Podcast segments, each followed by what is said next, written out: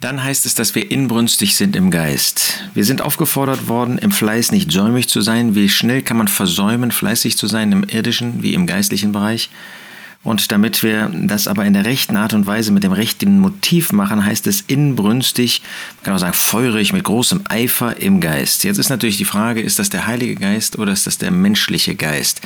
Ähm, damit wir eben nicht jetzt rein ähm, menschlichen Bereich, dass wir nicht ähm, einfach äh, nur nach außen hin irgendetwas tun, dass das nicht einfach Aktionismus ist, sondern ähm, inbrünstig im Geist, dass das eben von unserem Geist, Geist, Seele und Leib, von dem mit Gott verbundenen Teil durch das neue Leben natürlich bewirkt, dass das in der rechten Weise die rechten Motive, den rechten Eifer darstellt.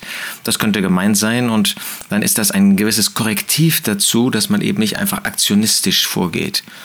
Auf der anderen Seite, wenn wir das mit dem Geist Gottes verbinden, dann wird deutlich, dass die Aktivität eben, die wir an den Tag legen, diesen Fleiß, in dem wir nicht säumig sein wollen, dass das nicht unseren eigenen Interessen dient, sondern dass das wirklich geprägt ist dadurch, dass der Geist Gottes uns leitet und anleitet. Inbrünstig, das heißt eben nicht durch unsere eigenen Interessen, nicht durch unseren eigenen Egoismus, damit nicht wir im Mittelpunkt stehen, sondern damit das wirksam wird, damit das Ziel erreicht wird, dass der Geist Gottes in unserem Leben, durch unser Leben, mit unserem Leben bewirken möchte. Und das Ganze dem Herrn dienend dass wir nicht eben jetzt unsere eigenen Vorstellungen machen, sondern dass wir geprägt durch den Geist Gottes uns auf das konzentrieren, was den Herrn ehrt, wo der Herr uns eine Aufgabe gibt. Nicht, dass wir uns selber unsere Felder aussuchen, nicht, dass wir selber vielleicht noch im Egoismus tätig sind, nicht, dass wir uns in den Mittelpunkt stellen, sondern in dem Bewusstsein, wir sind Knechte, wir sind Diener des Herrn Jesus, dass wir ihm dienen. Wunderbarer Auftrag, dass wir uns als solche Knechte sehen dürfen. Jakobus und auch andere, ja, der Apostel Paulus im Neuen Testament zeigen uns immer wieder, dass sie sich als Knechte gesehen haben, als solche, die dem Herrn dienen, die nicht ihren eigenen Interessen dienen, die nicht sich selbst in den Mittelpunkt stellen, die nicht selber Ehre haben wollen, die nicht selber geliebt werden wollen, obwohl Gott uns liebt und wir das auch dankbar annehmen dürfen, die Wertschätzung auch, die wir von Geschwistern, Glaubensgeschwistern bekommen, sondern dass es darum geht, dem Herrn zu dienen. Siehst du dein Leben als einen Dienst für den Herrn an? Bist du wirklich mit diesem Eifer unterwegs, ähm, dass du äh, zum Segen bist für andere Menschen im Evangelium, im Hirtendienst, in was für eine Aufgabe, auch in äußerlichen Diensten, die wir tun können und dass wir das nicht für Menschen tun, sondern für den Herrn Jesus.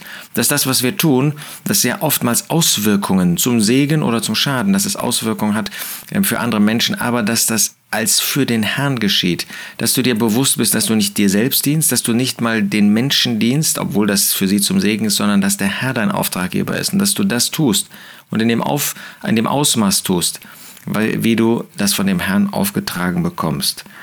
Wunderbarer Auftrag, dieser siebte Punkt, dem Herrn dienend. Er steht im Mittelpunkt, er ist unser Auftraggeber, für ihn wollen wir tätig sein, ihm wollen wir dienen und wollen das mit Dankbarkeit annehmen, was er uns für Aufträge erteilt. Wenn wir ihm dienen, dann muss es uns nicht um unsere eigene Ehre gehen. Dann sollen wir eher dafür sorgen, dass er groß wird, dass er verherrlicht wird. Das sollen wir nicht nur mit Worten sagen, sondern das soll auch in unseren Taten sichtbar werden und soll damit wirklich deutlich werden. Durch das, wie wir auftreten, durch das, was wir tun, durch das, wann wir es tun, ähm, durch das, was wir darüber reden. Vielleicht können wir über unseren eigenen Dienst reden, vielleicht können wir über unsere eigenen Taten reden und dann stehen doch am Ende wir wieder im Mittelpunkt. Nein, dem Herrn dienend.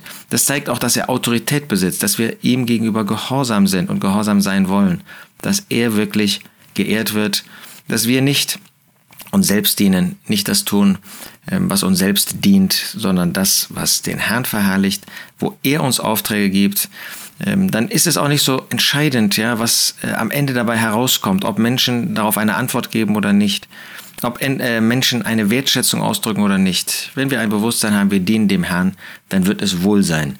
Dann werden wir den rechten Platz einnehmen, wenn wir klein vor uns selbst, weil es um den Herrn geht.